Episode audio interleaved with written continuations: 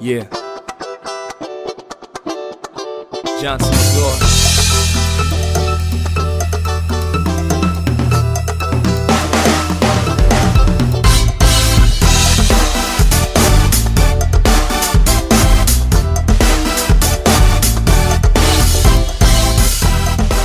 Bienvenidos al episodio número 79 del Informal Podcast, el cual llega a ustedes gracias a tres personas que han apoyado desde que comenzó este proyecto y al punto de que este último quiso unirse como patrocinante, quien es nuestro amigo Ekin Gordon, también Catherine Rivero y Eduardo Cabet, a quienes les agradecemos mucho por todo el apoyo que nos han dado para continuar. Y bueno, no me queda más que darle la bienvenida a mi compañero Santiago Altriaga. ¿Dónde estás? Ahora mismo estoy en mi cuarto intentando que, el, esta vez la, la conexión sí nos ayude y nos colabore y logremos grabar el episodio que durante cuatro noches aproximadamente hemos estado coordinando. Por una u otra razón no hemos logrado hacerlo, pero esta vez estamos seguros que lo lograremos. Así que aquí estamos, Jesús Manuel. Bueno, aquí hay tabacos prendidos por si acaso. Espero que funcione. Ah, pero tú fumas tabaco ahora. Mira, con tal de poder grabar el episodio hay que meterle. Ah, y no lanza los caracoles. Mm, estoy en fase de aprendizaje. Jesús Manuel, ¿de qué vamos a hablar hoy? Eh, vamos a hablar de algo que comúnmente creo que de alguna manera todos tenemos culpa. Quizás en un mínimo nivel, pero creo que como sociedad cada vez eh, nos cuesta más mirar eh, la situación del otro. Y lo digo por qué, porque siempre cuando vamos en la calle a veces vemos personas que quizás puedan tener algún problema mental, a veces vemos personas lanzadas en la calle y simplemente seguimos de largo, a veces vemos situaciones que no nos tocan de cerca, pero que están en nuestro, en nuestro entorno. Entonces todo eso nos lleva a quizá desensibilizarnos un poco porque tú dices, bueno, sencillo, esto no es mi problema, yo no tengo nada que hacer aquí y tampoco tengo la capacidad de solventarlo, por lo tanto no me voy a recargar de cosas que no puedo solucionar. Y dando a ese tipo de comportamiento y la sociedad va creciendo y si yo lo pienso, lo piensa el otro y cada vez son más los que pensamos de esa manera, tenemos otro trasfondo que se va convirtiendo en algo que se llama deshumanización y no es más que el acto eh, o el efecto que supone hacer que otra persona o grupo de seres humanos estén perdiendo esas características que la definen como humano. ¿Y por qué decimos esto? Porque se estima o se piensa en todos los estudios que se han hecho que hay cinco momentos, pasos o circunstancias que hacen suponer que todo este proceso de deshumanización va componiendo diferentes herramientas que permiten que grupos de poder o colectivos enormes de personas que piensen de la misma manera a lo largo de toda nuestra historia como humanidad hayan cometido atrocidades hacia otros seres humanos. Entonces, lo que puede empezar como algo muy mínimo, como un simple proceso discriminatorio eh, de rechazo, puede convertirse en algo atroz que termina siendo la deshumanización. Ahora, Santiago, cuando decimos deshumanización, ¿a qué nos referimos? Yo creo que todos hemos pasado por un momento en que identificamos algún tipo de conducta de otra persona y lanzamos algún tipo de comentario, tú no tienes corazón, no tienes sangre en las venas, tú no quieres a nadie, y son eh, calificativos que le damos a una conducta de una persona. Lo que nos lleva a preguntarnos eso. Lo que tú y yo podemos hacer es preguntarnos lo siguiente. ¿Qué significa que una persona es humana? en algún momento nosotros nos hemos parado a preguntarnos realmente somos seres humanos, homo sapiens, todo lo demás.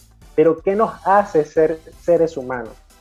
Entonces yo creo que por allí va también resumírtelo a ti que nos estás escuchando, que para uno ser ser humano tienes que cumplir evidentemente con algunos estándares que piden la sociedad de todos los individuos que forman parte de ella y decir que tú posees derechos que te hacen simplemente serlo.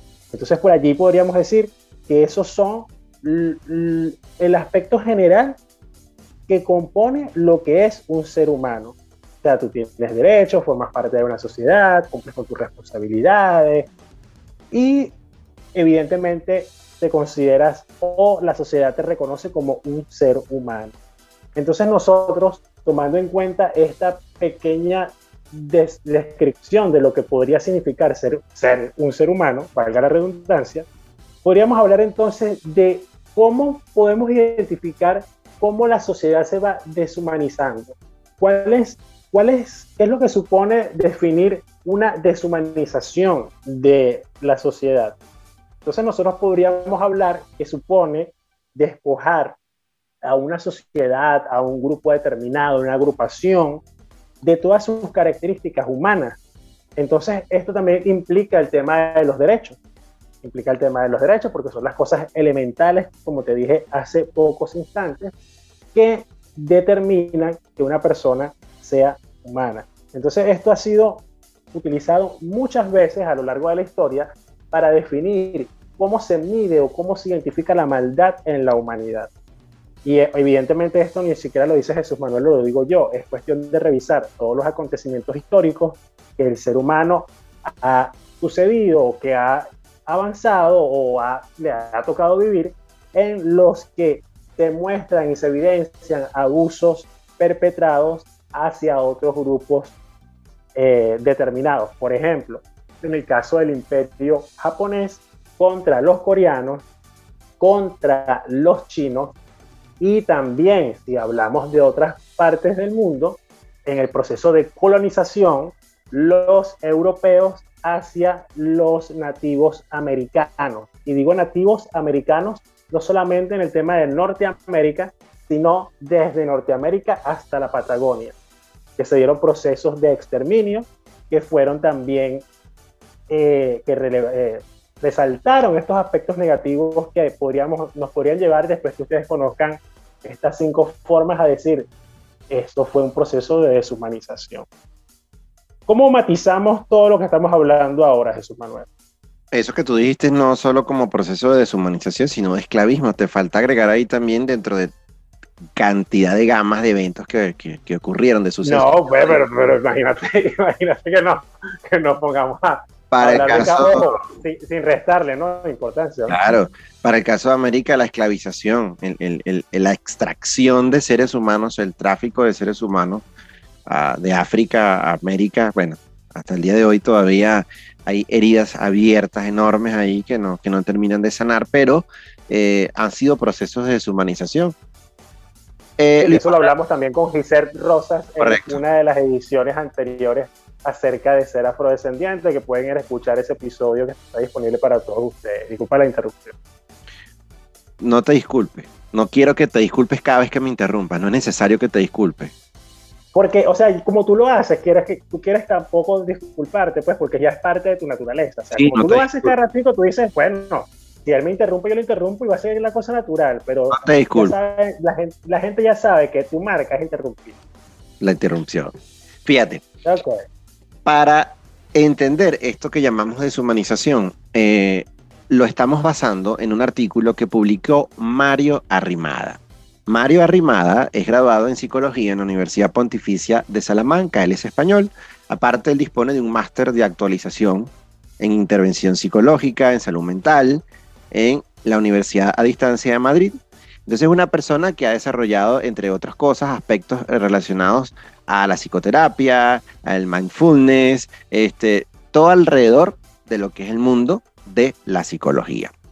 Lo interesante acá que él plantea como cinco pasos para que se considere una sociedad o un grupo de seres humanos que están ejerciendo este atroz proceso de deshumanización son cinco. El primero sería la creación del miedo, la exclusión blanda, la justificación documentada del miedo y la exclusión, como el tercero, el cuarto sería la exclusión dura y por el último y el más atroz de todos, el exterminio. Si bien podríamos decir que este punto uno, que es la creación del miedo, ese es el paso inicial que va sembrando ese tipo de límite ético entre aquel grupo que puede dominar a otros seres humanos, influyendo miedo a través de diferentes formas y maneras. ¿Y miedo por qué? Bueno, miedo por su vida y hacia sus seres queridos este tipo de eh, aspecto número uno de deshumanización va partiendo de infundir temor en personas que podrían pasarle a ellos, a sus familias, y esa herramienta siempre ha sido ampliamente utilizada en regímenes que han sido dictatoriales. Eh, también se consigue infundir el miedo en personas que son subordinadas.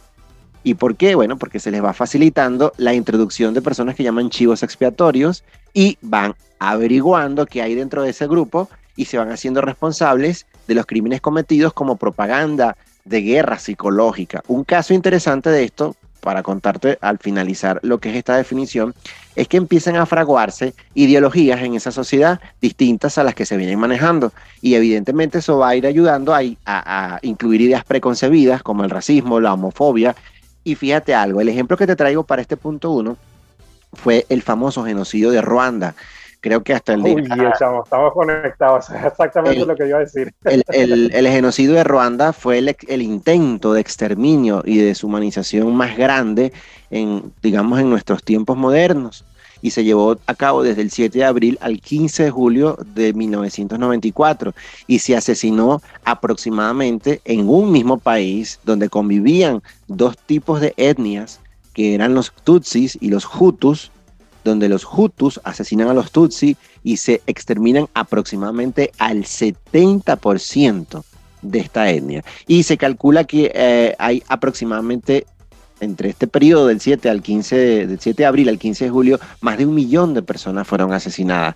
Se estima que hubo violencia sexual generalizada. Más de 500 mil mujeres durante todo el genocidio fueron violadas. Entonces, ¿por qué? ¿Cómo empieza el genocidio de Ruanda? El genocidio de Ruanda empezó con la distribución de una propaganda psicológica a través de discursos de odio, Santiago. Y estos discursos de odio fueron implementados como propaganda a través de emisoras radiales. Recuerdo que el famoso nombre era Radio Televisión Libre de las Mil Colinas. Y empezó a difundir mensajes de odio incitando a que los Hutus mataran a los Tutsi y se fue difundiendo por mensajes a través de la música, después a través de este, programas de opinión y empezó como una estación normal que empezó, imagínate, poniendo música pop, música rock, pero se convirtió en, en esa arma para empezar a suscitar el odio contra los Tutsi. Entonces, ¿qué hicieron ahí? Empezaron a difundir mensajes donde se sugería que si tú tuvieses un vecino Tutsi, no los trataras, que te hubieras cuidado porque querían quitarte tu país, quitarte tu comida, y lamentablemente fue creciendo el mensaje de una manera tan abrumadora que a partir del 7 de abril empiezan los ataques y hay imágenes que pueden buscar en YouTube de, digamos, documentales donde realmente es, terrible porque fue un, fue un contexto en el que se desarrolló la segregación social de, de dos grupos étnicos que habitaban un mismo país y que hasta el día de hoy todavía sigue, digamos, intentando sanar heridas. Ruanda favorablemente pudo de alguna manera eh, superar esto, pero aún se acusa a países que fueron eh, los que de alguna manera tú pudieron haber. Es más, se critica que ni la ONU, ni Estados Unidos, ni Francia, que son los países que de alguna manera tuvieron mucho más influencia en este país a lo largo de toda su historia, y nunca hicieron nada, pudiendo haberlo evitado. Sí, es, un proceso y una, un capítulo de la historia de la humanidad muy lamentable. Yo vi la adaptación al cine, Jesús Manuel, y me quedaba eh, en shock, en completo shock cómo se difundía mensaje diario contra personas que eran tus propios vecinos, que trabajaban contigo, y cómo, cómo iban grupos armados con machetes a aniquilar familias enteras, poblaciones enteras, solo por el, el, el discurso permanente de incitación al odio, partiendo principalmente del miedo, y que llega a la humanidad a tomar ese tipo de acciones. En nuestro continente también se han suscitado eventos que nos pueden dejar este tipo de reflexiones.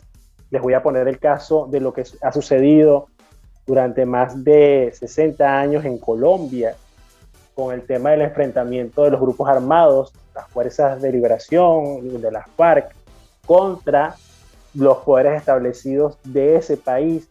Y todo eso cómo ha ido generando procesos de deshumanización con secuestros, con carros, le dicen coches bombas, carros bomba, eh, mutilaciones, asesinatos, eh, narcotráfico, demás cosas que, que son muy lamentables. Y si vamos mucho más allá, también podríamos hablar de todo lo que ha sido el tema de la minimización de los derechos de los mapuches también. Eh, y por ahí podemos irnos también durante la dictadura de Pinochet también. Esta, esta, este lamentable suceso donde fueron aproximadamente unas 3.000 personas asesinadas y desaparecidos durante este, esta dictadura de, Pinochet. Y esto se los comento porque Augusto Pinochet en su momento, eh, lamentablemente y a la, a la, vista de todo el mundo, eh, cometieron eh, atrocidades y atropellos a los derechos humanos. Esto por una vinculación política específica. Y si vamos al tema de otros países que están en nuestro propio continente, también podríamos hablar del exterminio de los pueblos originarios del norte de América. Y también es que, es que, da para todos, Jesús Manuel. No hay un lugar de nuestro, de nuestro planeta en el que digas no se han dado enfrentamientos lamentables en donde no se hayan presentado casos de deshumanización, porque por donde los veas, cuántos asesinatos no se dieron cuando el imperio chino, que digo, el, perdón, el imperio, el imperio japonés invadió China. Allí también estamos hablando de casos eh, lamentables. Es más, hablando también del proceso de deshumanización, cómo los japoneses utilizaron a los coreanos para hacer ensayos con las armas químicas. Es, que, lo, que lo que podemos revisar en el tema de, la historia es, lamentable. Y si hablamos del continente africano, partiendo de cada uno de los países con su particularidad, también identificamos, así como el caso de Ruanda, así como el caso de Sudáfrica. Mira, es, es una cosa aberrada. El ser humano cuando llega a extremos de querer consolidar el poder o querer segmentar o, o querer aniquilar a uno con los otros, somos, somos muy eficientes. Y, ni hablar del caso más conocido por todos, que es el caso de los judíos, el exterminio también. Entonces, esto, esto nos puede llevar mucho a la reflexión de que tenemos posibilidades y en nuestros tiempos en el que las matrices de opinión llegan eh, a cualquier lugar del mundo en cuestión de segundos, podríamos estar a las puertas de una nueva etapa lamentable para la historia de la humanidad en procesos de segregación, en procesos de exterminio. Yo creo que eso nunca, nunca ha perdido vigencia, siempre ha estado y lamentablemente nunca le ha importado a aquellas personas porque es eso, ¿no? Son los grupos de poder, como, como bien dice el inicio de, de, este artículo del cual estamos conversando y criticando. Y uno de los ejemplos, no vayas muy lejos, sin poner un ejemplo, sino local, nuestra propia guerra federal venezolana.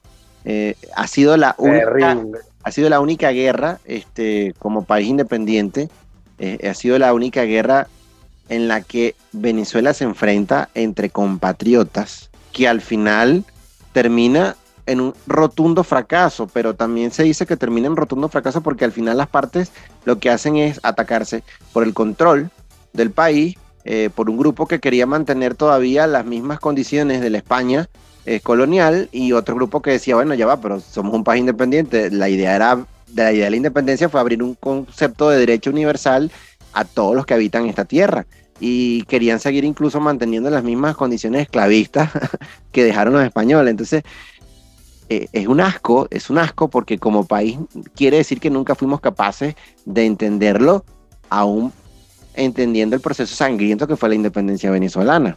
Entonces, ejemplos miles y los tienes ahí, pero eso como que simplemente quedó y nunca más eh, la historia lo trata de manera eh, abierta. Eh, es, más eso, Manuel, y, disculpa que te interrumpa. No, no disculpes, no te disculpes, continúa. Estamos, se me cuesta mucho no pedir disculpas. Pero otro, otro evento que lo acabo de mencionar, lo que, lo que pasó con los judíos en su momento, lamentable, condenable, pero lo que está sucediendo con Palestina, ¿Y quiénes son los que están haciendo el exterminio silencioso contra los palestinos. Para mí son los israelíes. el tema es que es un, es, un tema que mm, tiene las opiniones divididas a nivel mundial y no pasa nada. Claro, pero es parte de este proceso de deshumanización. Tenemos la cárcel abierta más grande del mundo, aproximadamente dos millones de personas se encuentran aisladas y sitiadas. Tenemos personas que no pueden navegar a las costas de lo que hoy se conoce, creo que la parte de Cisjordania, creo, si mal no recuerdo, y, y, esto por un tema de imposiciones del Estado de Israel, sin hablarte de las otras atrocidades de segmentación y asesinatos que se cometen a diario, y vejaciones y limitaciones. Por eso, más allá de que si existen personas que están a favor o en contra, es una realidad palpable que existe allí. También te lo pongo otro hablando del caso de deshumanización, lo que ha sucedido por más de, más de cinco años en Siria. son, o sea, el, el, ser humano no ha dejado, como tú lo dijiste hace poco, de enfrentarnos unos contra los otros. Y, ni siquiera, ¿cómo?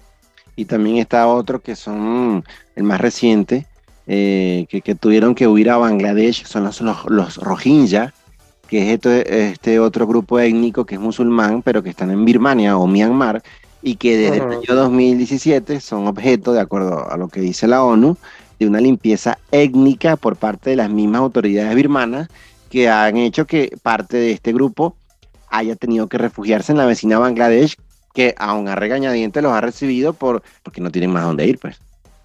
También lo que ha sucedido, lo que ha sucedido en China con el tema de los uigures, son etnias que existen dentro de China que han estado en campos de concentración. Se estima que alrededor de un millón de personas se encuentran en, campos de reeducación, aunque el gobierno chino no lo reconoce. Esto pueden revisarlo en cualquiera de los portales noticiosos, especialmente en el portal de la BBC, donde han publicado documentales específicos sobre eso. También DW en su momento, si mal lo recuerdo, hizo un documental acerca de, de esta segmentación, esta segregación, mejor dicho, y, es fatal cómo se está utilizando el tema de reconocimiento facial, el reconocimiento de identidad con inteligencia artificial para segmentar mucho más a, aquellos grupos que no se encuentran dentro de todos los patrones que el Partido Comunista Chino establece para su sociedad. Y creo que así podemos ir, por ejemplo, en el caso de España con los gitanos también. Estamos, esto es que cualquier país que nosotros hablamos tiene su cuestión. En Venezuela no vamos a ir al tema de que existen enfrentamientos sangrientos, pero en Venezuela es un tema que, que se ha vuelto bastante polémico el que se encuentre una persona opositora o una persona que es pro gobierno. Y, esto también es lamentable. Eh, eso deja mucho, deja mucho. Y por, creo que, no, hay, no, hay una, hay un evento más, más sangriento que, que, los que ha vivido la humanidad en esos aspectos de segregación racial, en el aspecto político partidista, ideológico. es asqueroso, chavo. Es asqueroso.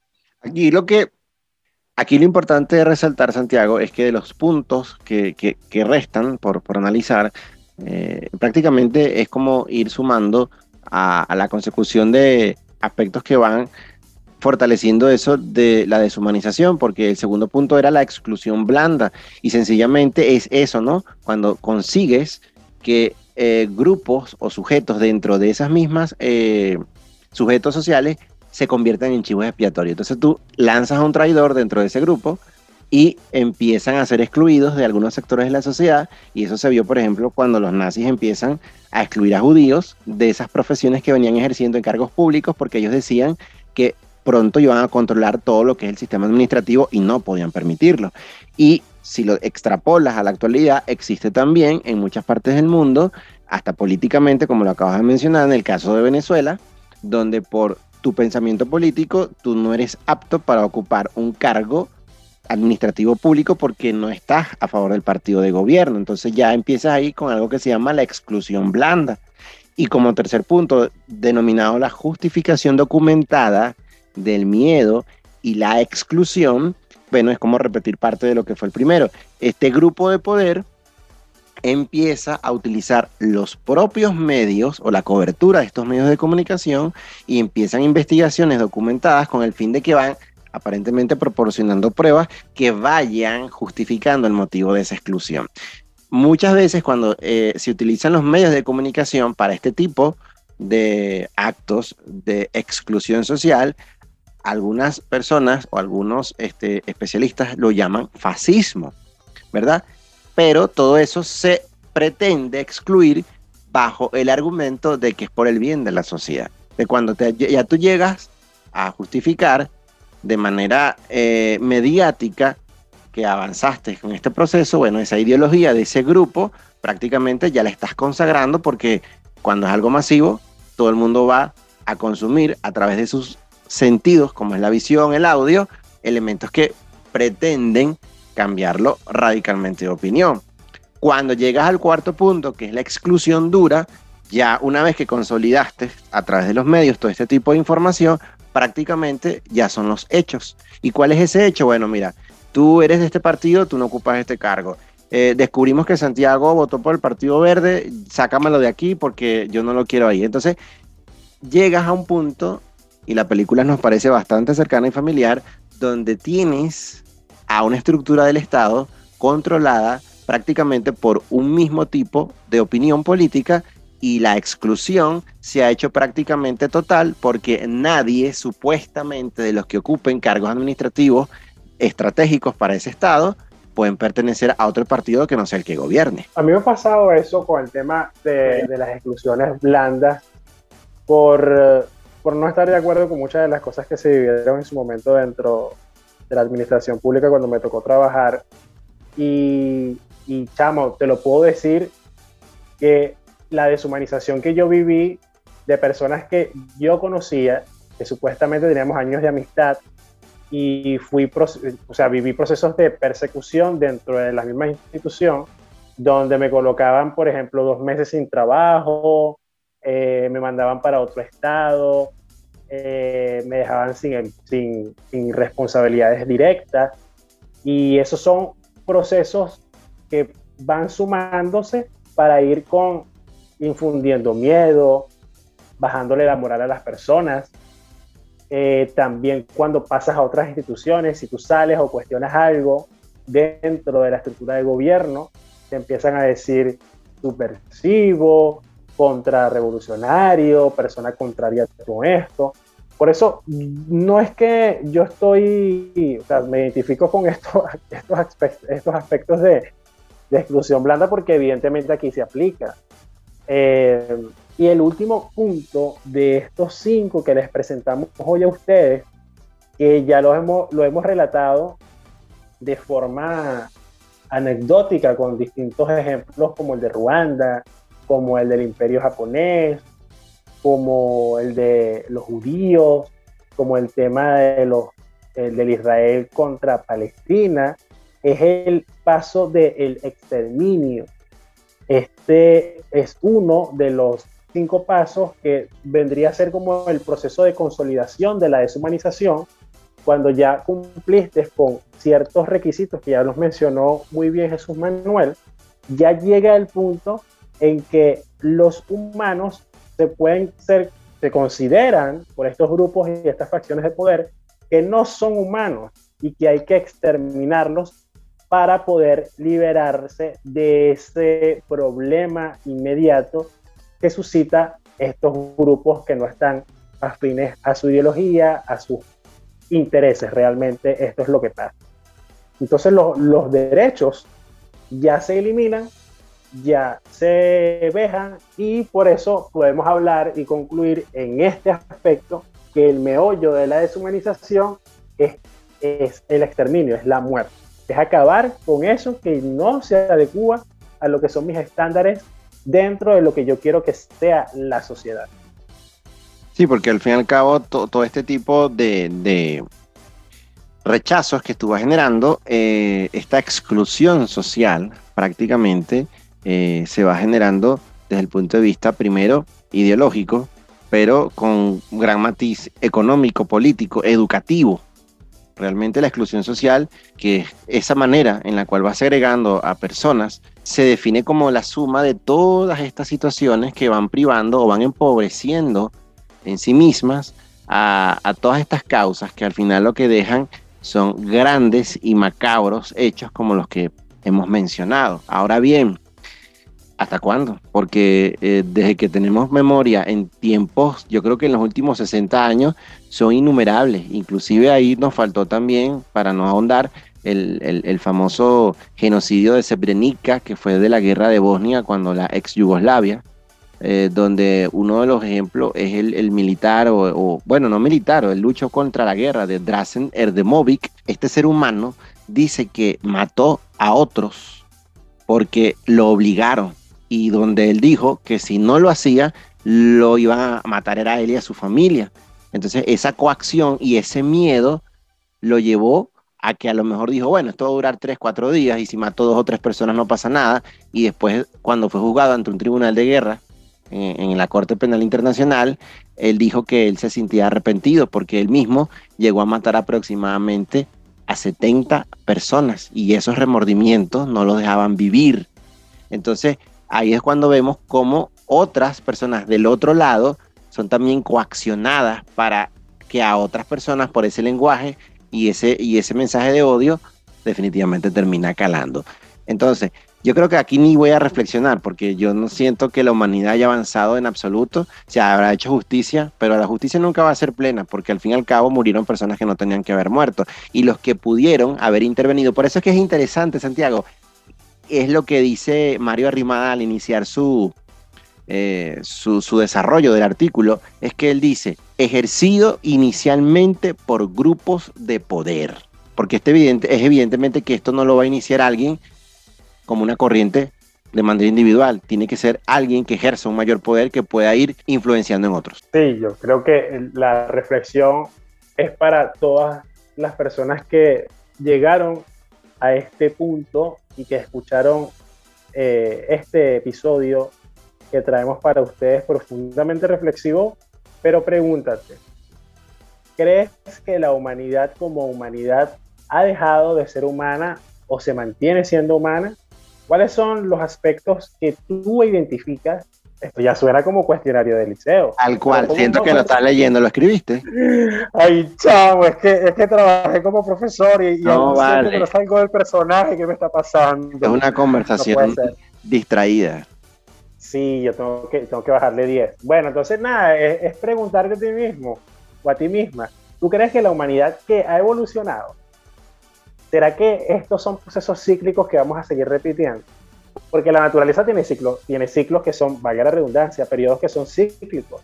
Yo creo que la humanidad históricamente vuelve a cometer los mismos errores y lamentablemente no aprende. Para la muestra, un botón. Bueno, varios botones, lamentablemente. Para mí la humanidad está perdida, gracias. Puedes finalizar el programa. Bueno, nada, gracias a ti por reproducir este podcast. Si es la primera vez que nos escuchas, te invitamos a seguirnos en todas nuestras coordenadas que están en las diferentes cuentas en las que tenemos presencia en las redes sociales y las puedes conseguir en nuestra página web www.elinformalpodcast.com. Por allá Jesús Manuel Alfonso, por acá Santiago Altriaga y será hasta una próxima oportunidad.